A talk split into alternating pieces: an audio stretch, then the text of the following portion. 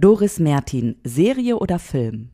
Serie. Religion oder Wissenschaft? Wissenschaft. Künstliche Intelligenz oder emotionale Intelligenz oder beides? Beides. Star oder stille Beobachterin? Also doch eher stille Beobachterin. Prokrastination, ja oder nein? Oh ja, leider ja. Wir sprechen mit den klügsten Businessköpfen einfach über das, was sie wirklich bewegt. Campus Beats, dein Business Update. Worum geht's? Aktuelle Trends, neue Skills, Bücher. Campus Beats. Irgendwie muss ich es hinbekommen, ins Blaue zu schreiben und am Ende ins Schwarze zu treffen. Hallo und herzlich willkommen zu einer neuen Folge von Campus Beats. Ich bin Andrea Peters aus dem Campus Beats Podcast Team und das waren gerade nicht meine Worte, die ich da zitiert habe, ähm, sondern die Worte von Dr. Doris Mertin, die heute mein Gast ist. Hallo und herzlich willkommen. Hallo Frau Peters, ich freue mich da zu sein. Toll, dass das klappt. Doris Mertin, Beraterin, Autorin, Coach mit dem Buch Exzellenz wissen Sie eigentlich, was in Ihnen steckt? Puh, das ist eine große Frage. Als ich das gelesen habe, dachte ich, ja, weiß ich es überhaupt? Frau Mertin, wissen Sie es mittlerweile bei sich oder haben Sie auch immer noch Überraschungen? Ich habe definitiv immer noch Überraschungen und ich glaube, dieses Buch ist eins äh, gewesen, das mir besonders viele Überraschungen ähm, bereitet hat. Ich beschäftige mich eigentlich seit 25 Jahren mit dem Thema emotionale Intelligenz, dachte, ich weiß darüber sehr viel und stelle aber jetzt fest, dass im Zusammenspiel mit der Digitalisierung, der künstlichen Intelligenz und jetzt nochmal massiv angetrieben von Corona, das Thema emotionale Intelligenz eine ganz neue und erweiterte Bedeutung gewinnt. Und ja, da habe ich definitiv Luft nach oben emotionale Intelligenz. Können Sie vielleicht noch mal ganz kurz eine Definition der emotionalen Intelligenz wagen? Ich weiß, es ist ein großes Thema, aber wenn ich nun mal schon mal eine Expertin dazu sitzen habe, Frau Mertin. Okay, wir sind ja viele Jahre lang drauf gepolt gewesen, dass der IQ das Maß aller Dinge ist. So vor circa 25 Jahren kam dann plötzlich der Begriff der emotionalen Intelligenz ins Gespräch. Und für mich ist es ein ganz persönliches Thema, weil ich mein allererstes Buch zu diesem Thema ähm, geschrieben habe. Damals war das noch ein, ein, sehr softes Thema, ein Frauenthema auch, würde ich sagen. Und in mhm. den letzten, in den letzten Jahren hat sich mehr und mehr und mehr ähm, durchgesetzt, dass die emotionale Intelligenz für unseren Erfolg im Leben, aber auch für unseren beruflichen Erfolg eine ganz große Rolle spielt. Also die Frage, wie gut können wir mit uns selber umgehen und wie gut können wir mit anderen umgehen. Ähm, wie gut konnten Sie denn mit sich selbst umgehen, als Sie in dieser Schreibphase von Exzellenz waren und dann kam eben die Pandemie? Ich glaube, das Zitat, was ich am äh, Anfangs erwähnt hatte, das ist aus dieser Situation heraus entstanden, oder? Genau. Also ich bin mittlerweile eine ziemlich erfahrene Autorin und dachte eigentlich, ähm, ich weiß, wie man so ein Buch angeht, wie man so ein Buch schreibt, wie die Abläufe sind. Ähm, und dann hatte ich, ja, die ersten 40 Seiten des Buches lief es auch genau so. Und dann plötzlich kam die Pandemie, wirklich sehr, sehr, sehr plötzlich. Für mich hat sich dann sehr schnell die Frage gestellt, kann ich das Buch überhaupt in dieser Art und Weise weitermachen, in der ich es begonnen hatte? Es war ja, als mein, das Thema, das ich mir gestellt hatte, war ja die Frage, wie kann ich Leute ermutigen, mehr Freude an Dingen wie Digitalisierung, künstlicher Intelligenz, Technologie zu ähm, finden und wie können Menschen die Chancen erkennen, die daraus erwachsen. Und plötzlich kam äh, Corona und praktisch zeitgleich kamen die Vorzüge der Digitalisierung ins Spiel. Ähm, für mich war nach ein, zwei Wochen schon erkennbar, das, wozu ich Menschen ermutigen wollte, das machen sie jetzt plötzlich ganz von selbst und am Anfang auch mit großer Begeisterung.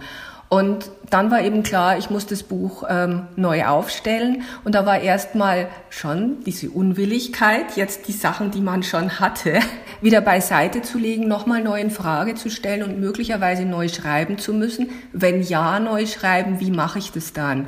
Ähm, dann ist mir dieser Satz eingefallen, der, der die Problematik wirklich in einem Satz auf den Punkt gebracht hat.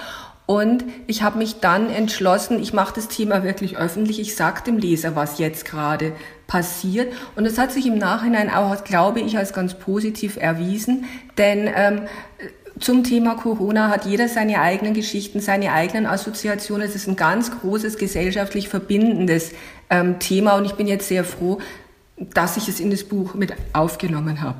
Lassen Sie uns gerne mehr in dieses Buch eintauchen und einmal, es heißt Exzellenz und da drängt sich natürlich die Frage für mich auf, was ist für Sie Exzellenz und hatten Sie schon immer Berührung damit oder sind Sie da auch mehr oder weniger ins kalte Wasser geschmissen worden? Ich habe den Begriff Exzellenz eigentlich durch Zufall entdeckt. Ähm, Sie hat mich ja vorhin gefragt, prokrastinieren oder nicht. Doch ja, ich neige dazu. Ähm, ich war auf einer Zitate-Webseite und habe mich da halt so ein bisschen hindurchgeklickt und stieß dann ganz zufällig auf ein Zitat von Aristoteles.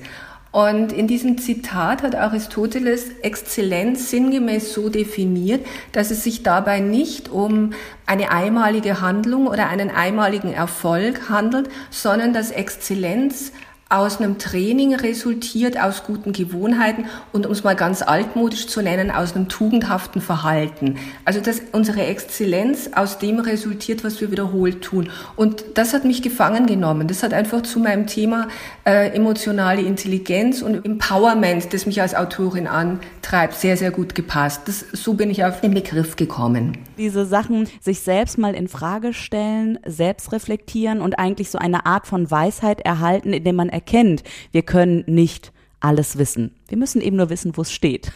Zum Glück bei Ihnen unter anderem in Ihrem Buch erschienen im Campus Verlag und ich habe natürlich vorher schon mal einen Glimps reingeworfen in dieses Buch und ich habe erkannt, dass Sie sozusagen die Exzellenz regelrecht von einem Podest herabsetzen und uns ganz, ganz nahe bringen wollen. Denn tatsächlich ist es so, dass wir Exzellenz ja eher mit Stars, mit äh, großen Persönlichkeiten verbinden, mit der Elite vielleicht auch. Es hat ein bisschen was Königliches.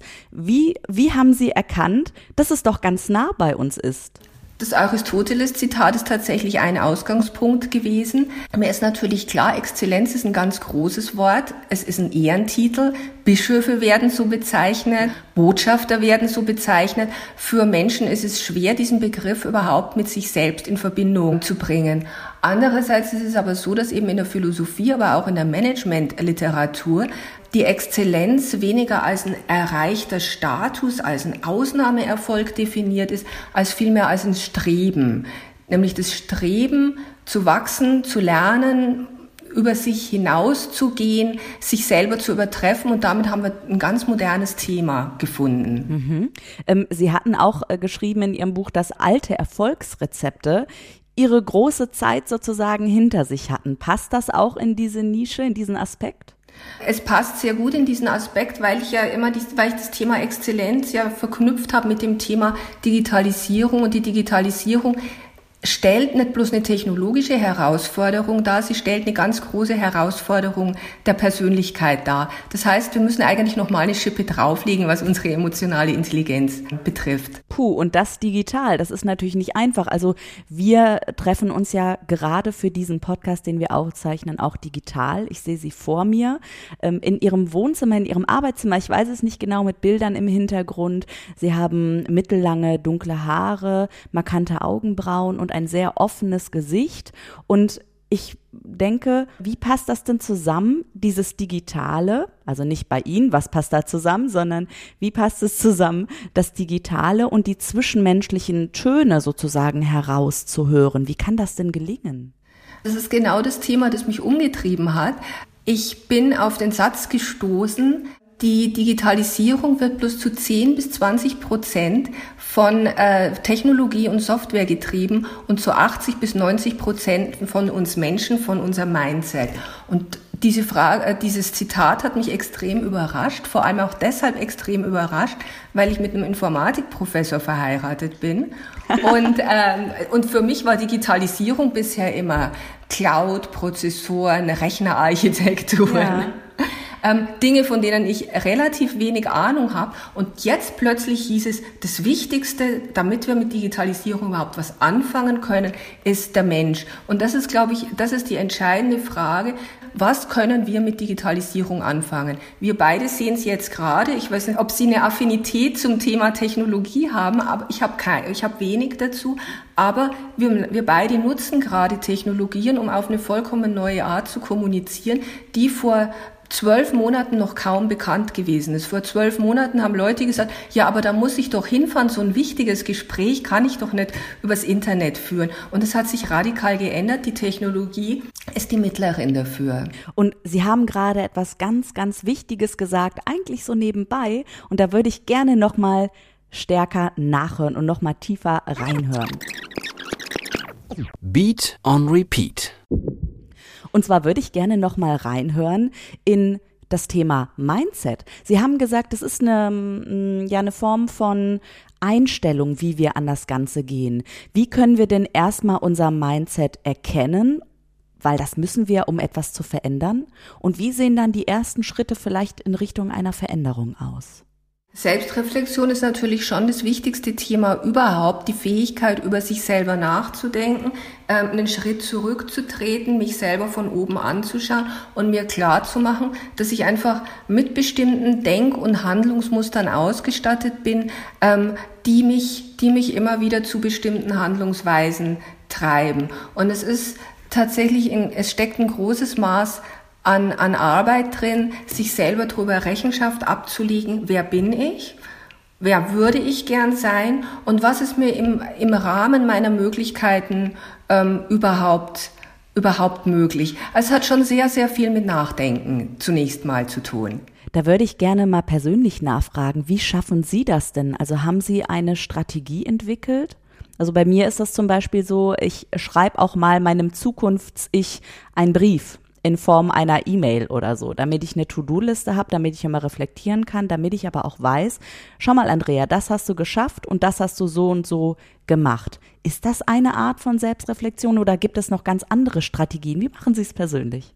Also ähm, das ist, finde ich, eine ganz tolle Art von Selbstreflexion, schon auf einem sehr, auf einem sehr hohen ähm, Niveau, weil äh, die, diese, diese Briefe an sich selbst, dieses, dieses Schreiben an sich selbst führt meistens dazu, dass man auf Ideen kommt, von denen man fast gar nicht wusste, dass man sie hatte. Das führt einen also sehr, sehr, sehr weit. Es gibt sehr viel einfachere Möglichkeiten, in das Reflektieren einzusteigen, wenn man es noch nie getan hat. Apps sind wie in vielen anderen Bereichen eine, eine tolle Möglichkeit. Also ich nutze zum Beispiel immer wieder mal so Dankbarkeits-Apps, bei denen man aufschreibt, was die drei schönsten Dinge an diesem Tag gewesen sind. Ähm, ich tue es viel zu wenig regelmäßig, aber ich stelle fest, alleine so eine, so eine kleine Sache verändert meinen Blick auf die Welt. Ich nehme dann schon im Lauf des Tages wahr, ach, das ist jetzt wieder so eine Situation, die könnte man abends in die App hineinschreiben. Also man entwickelt einen besseren Blick für schöne Momente oder für gelungene Dinge, gerade auch an Tagen, an denen man das Gefühl hat, heute ging eigentlich gar nichts voran. Ansonsten hatte ich ja auch im Buch schon erzählt, dass ich relativ religiös aufgewachsen bin und bei uns zu Hause hat abends die Gutnachtgeschichte dazugehört und es hat aber auch sowas wie eine Gewissenserforschung dazugehört. Diese Gewissenserforschung, die, die, die es in vielen Religionen gibt, nimmt oft so die Dinge, die nicht so gut gelungen sind, in den Blick, aber diese Gewohnheit, dieses tägliche Ritual zu schauen, was war denn heute, wo stehe ich denn, worüber möchte ich mehr nachdenken, was hat gut geklappt, was hat weniger gut geklappt, das finde ich ist schon ein sehr sinnvolles tolles Ritual, allein schon aufgrund seiner Regelmäßigkeit. Haben Sie denn, Sie haben gerade schon mal so einen persönlichen Einblick gegeben, die gute Nachtgeschichte, als Sie Kind waren damals. Gibt es eine andere persönliche Geschichte, einen anderen persönlichen Bezug auch zu dem Thema oder zu Ihrem Schreiben, zu Ihrem Buch? Ich glaube, für mich ist ein starker Auslöser gewesen das Vorgängerbuch, das ich geschrieben habe. Das Vorgängerbuch heißt Habitus. Es beschäftigt sich relativ stark äh, mit unserer Herkunft und wie sie uns geprägt hat. Und ich wollte im nächsten Buch mich weniger damit beschäftigen, wo kommen wir her, als wo gehen wir hin und vielleicht ah. noch eine Stufe weiter, wie weit können wir denn überhaupt gehen? Denn die Reaktionen auf, äh, aus den Reaktionen aus Habitus habe ich schon gemerkt, dass Leute denken, na ja, ich, ich komme jetzt, ähm, ich komme jetzt nicht aus der Elite, kann ich denn da überhaupt mehr aus mir machen? Und äh, darauf wollte ich in dem neuen Buch den Fokus einfach nochmal verstärkt legen. Eine ganz spannende Frage. Äh, gelingt das denn? Also kann man, wenn man nie äh, etwas zur Elite, zur Exzellenz, wenn man nie damit eine Berührung hatte, kann man es trotzdem schaffen und wie? Natürlich, indem man einmal ihr Buch liest. Klare Leseempfehlung. Genau, aber ganz einfach ausgedrückt, ähm, Exzellenz resultiert daraus, dass man versucht, immer oder in manchen Punkten oder in einzelnen Punkten heute besser zu sein, als man gestern gewesen ist. Und das ist, sind eigentlich Abfolgen, sie resultiert aus Abfolgen ganz einfacher Entscheidungen. Gehe ich an den Kollegen vorbei, schnell in mein Büro und wende mich meiner Arbeit zu oder nehme ich mir mal Zeit für einen Smalltalk? Höre ich zu oder unterbreche ich? Mache ich zehn Crunches oder entscheide ich mich doch 15 zu machen? Ähm, also solche, solche ganz, ganz, solche ganz einfachen Gewohnheiten, die man versucht allmählich nach oben zu schieben, die führen unweigerlich dazu, dass man sich in einzelnen oder in allen Teilen seines Lebens erweitert. Ja. Und was das Schöne dran ist, ich mache die Erfahrung, wenn man höhere Ansprüche in einem Bereich stellt, dann stellt man fast automatisch auch höhere Ansprüche in, in anderen Bereichen. Es gibt da eine Studie, die mich be wirklich beeindruckt hat. Da wurden ähm, Probanden gebeten, immer wieder dran zu denken, sich aus der Wirbelsäule heraus aufzurichten. Mehrmals am Tag, so oft sie einfach dran denken. Und das Lustige war dann, wenn man die nachher gebeten hat, Rechenaufgaben zu lösen, ähm, dann waren die auch beim Lösen der Rechenaufgaben besser. Also das heißt, man hat daraus geschlossen, kleine Anstrengungen auf einem Gebiet führen auch zu besseren Ergebnissen auf anderen ähm, Gebieten. Ähm, ich weiß das auch aus den Moderationscoachings, die ich nehme. Also natürlich bilde ich mich wie jeder andere auch weiter. Und da wurde mir irgendwann mal gesagt, okay, Andrea, wenn du etwas verändern möchtest, nimm dir doch vielleicht drei Dinge vor aber versuche nur eins wirklich im operativen Geschäft umzusetzen. Und tatsächlich arbeite ich immer wieder an diesen drei Dingen über Jahre schon und habe natürlich ein bestimmtes Augenmerk dafür. Ich kann mir aber auch vorstellen, dass man jemanden braucht, der einen erstmal darauf stößt und dass ich eben nicht jahrelang in der eigenen Suppe diese drei Dinge zu verändern, sondern auch über mich hinaus wachsen kann. Gelingt das mit bestimmten Kompetenzen vielleicht, über die Sie ja auch sprechen in Ihrem Buch? Also ich denke, wann immer wir uns verändern, erweitern, entfalten möchten, ist es einerseits gut, Feedback zu haben und andererseits ist es gut, ähm, viel zu reflektieren. Und der dritte Punkt ist, gute Gewohnheiten zu etablieren. Zunächst mal unscheinbare gute Gewohnheiten zu etablieren. Geht es jetzt darum, ähm, sich in der digitalen Welt exzellenter zu bewegen, dann ist es tatsächlich so, dass man die Kompetenzen, die dafür erforderlich sind, ganz gut identifizieren kann. Ähm, ich habe zum Beispiel ganz viel geschaut, ähm, was Personale, welche Eigenschaften Personale erwarten von neuen Mitarbeitern und bin eben auf diesem Weg über diese neuen, auf die neuen Kompetenzen gekommen, die in der Digitalisierung ganz besonders wichtig sind. Habe dabei auch ein Augenmerk drauf gelegt, dass, dass es eine vernünftige Mischung ist aus Dingen, die aus traditionellen Kompetenzen, aber eben auch aus Dingen, von denen, über die wir noch weniger gesprochen haben, wie Offenheit oder Agilität. Das Thema Selbstreflexion hatten wir ja schon ganz ausführlich jetzt beleuchtet. Genau. Also lassen Sie uns ruhig ganz äh, konkret werden. Ich habe das ja hier gerade vor mir liegen. Eine der Exzellenzkompetenzen heißt zum Beispiel Offenheit für den Aufbruch ins Ungewisse oder auch Souveränität, weil sich Exzellenz unter Druck am deutlichsten zeigt. Da sind wir wieder mal bei der Prokrastination vielleicht auch. Und Leadership für eine wertorientierte Gestaltung der Zukunft. Das erinnert mich so ein bisschen diese Exzellenzkompetenzen auch daran, ich habe mal ein Buch gelesen über jemanden, der hat eine Doktorarbeit veröffentlicht. In dieser Doktorarbeit ging es um die super, super, super Reichen und welche Eigenschaften sie sozusagen haben sollten. Agilität, Offenheit für Neues, Risikobereitschaft. Sind das die Dinge, die man aus sich selbst auch herauskitzeln kann, vielleicht, um auf ein neues Level zu kommen?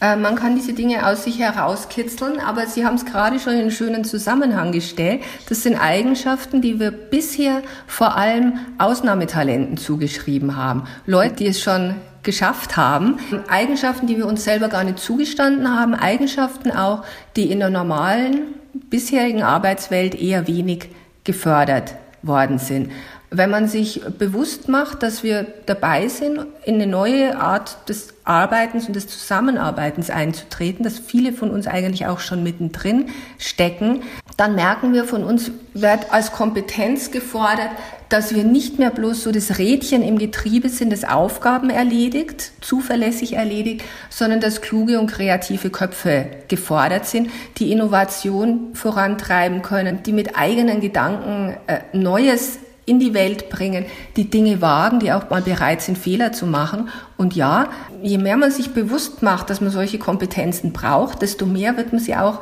wird, wird man sich auch immer wieder drin versuchen. Sie sind ja nun auch ähm, einmal in den Medien sehr präsent. Also ich weiß, im Fokus, im Hamburger Abendblatt, wenn ich das richtig in Erinnerung habe. Viele Ihrer Bücher wurden in verschiedene Sprachen übersetzt. Das ist ja wow. Also wenn ich sowas über mich lesen würde, Bücher in verschiedenen Sprachen übersetzt, wäre ich stolz wie Bolle und hätte vielleicht auch so ein kleines Exzellenzsternchen mir selbst gegeben. Wie sehen Sie sich denn, wie sehen Sie sich denn selber ähm, auf einer Exzellenzskala? Oder ist das wieder der falsche Herangehensweg?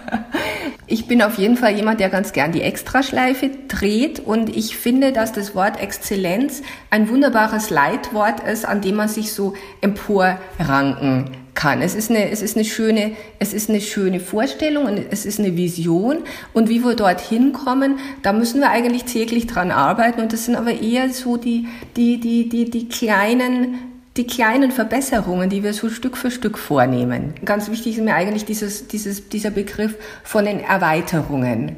Wir sind oft sehr darauf gepolt, fachlich immer besser zu werden, uns fachlich immer weiterzubilden, aber um in der, um in der Welt gut bestehen zu können, in die wir hineingehen, die sich uns öffnet, ist es einfach wichtig, nochmal ein paar neue Kompetenzen zu entwickeln, die, von denen ich glaube, dass sie in uns angelegt sind. Aber das sind wie so Apps, die wir uns noch nicht gekauft haben. wie würden denn diese Apps aussehen oder wie würden die Apps heißen? Haben Sie ein paar Beispiele, welche Eigenschaften das sind? Also definitiv eine ganz wichtige Eigenschaft ist für mich, ist für mich Offenheit dass man mehr beobachtet, mehr zuhört, genauer hinschaut offen ist für Dinge, die einem manchmal ein bisschen abseitig ersche äh, sogar erscheinen können. Ich würde jetzt gerne mal mh, hm, eine Geschichte über Sie hören, weil Sie haben ja auch gerade über Offenheit gesprochen und da möchte ich gerne einmal Ihre Lektorin zu Wort kommen lassen. Offbeat. Frau Mertin und ich kennen uns tatsächlich noch gar nicht so lange. Aber was ich auf jeden Fall sagen kann, sie lebt das, was sie schreibt. Denn ursprünglich hatten wir ein Buch zu dem Thema geplant, wie Menschen in der Digitalisierung mit der künstlichen Intelligenz mithalten können. Und dann kam Corona und hat unsere ganzen Pläne zunichte gemacht. Und Frau Mertin hat innerhalb kürzester Zeit das Manuskript umgearbeitet, aktuelle Ereignisse und neueste Studien eingebaut und dem Buchthema so eine ganz neue Relevanz gegeben. Das nenne ich wahrlich exzellent. Ja, exzellent ist tatsächlich auch gewesen, wie wir es geschafft haben, uns ähm, ganz schnell aufeinander einzustellen, als Frau Hätjens das Buch in den, ich glaube, in den letzten zwei Monaten vor Abgabetermin übernommen hat, da ist es ja schon immer so ein bisschen die Frage, wie werde ich das schaffen mit einer neuen Lektorin? Die alte hatte ich jetzt seit zehn Jahren gekannt. Wir waren wirklich ein eingespieltes Team. Und der Übergang zu Frau Hätjens ist aber ist so, so smooth und so einfach und so angenehm gegangen. Es war einfach nochmal ganz wichtig in dieser letzten Phase des Buches, wo so ein Buch ja nochmal den letzten Schliff bekommt, durch das Lektorat auch nochmal ein paar zusätzliche Anregungen und Verfeinerungen bekommt. Und dafür möchte ich mich auch nochmal ganz herzlich bedanken. Und wie Dr. Doris Mertin dieses Buch innerhalb kürzester Zeit umgestrickt hat, welche Tipps sie hat, das alles kann nicht nur ich nachlesen, sondern natürlich auch ihr da draußen und ich kann es nur empfehlen. Das Buch heißt Exzellenz. Wissen Sie eigentlich, was in Ihnen steckt, von Beraterin, Autorin und Coach Dr. Doris Mertin. Schön, dass Sie heute im Gespräch mit mir waren. Ähm, haben Sie noch einen Schlusssatz vielleicht? Also manchmal äh, gibt es ja noch etwas, was Sie unbedingt auch loswerden möchten. Vielleicht, warum wir unbedingt zu Ihrem Buch greifen sollten oder wo Ihr Buch einen Platz findet in Ihrem Büro, in Ihrem Wohnzimmer. Was ich gerne noch zum Schluss sagen würde, ist, es kann sehr erfüllend sein, wenn wir uns selber übertreffen. Und zugleich ist es so, je mehr wir uns selbst übertreffen, desto mehr steigt auch die Wahrscheinlichkeit, dass wir andere übertreffen. Ähm, und das auf die fairstmögliche Weise. Also ich kann jetzt sagen, Dr. Doris Mertin, Sie haben mir definitiv die Berührungsängste zum Thema Exzellenz genommen und äh, ich werde mich hoffentlich stetig immer weiter verbessern. Ansonsten rufe ich Sie einfach nochmal an, Dr. Doris Mertin. Dankeschön, mein Name ist Andrea Peters. Ihr hört Campus Beats, dein Business Update. Und ja, bleibt wie ihr seid, vielleicht aber auch werdet ein Stückchen exzellenter. Ciao, ciao. Campus Beats. Mehr Campus gibt es unter www campus.de slash podcast.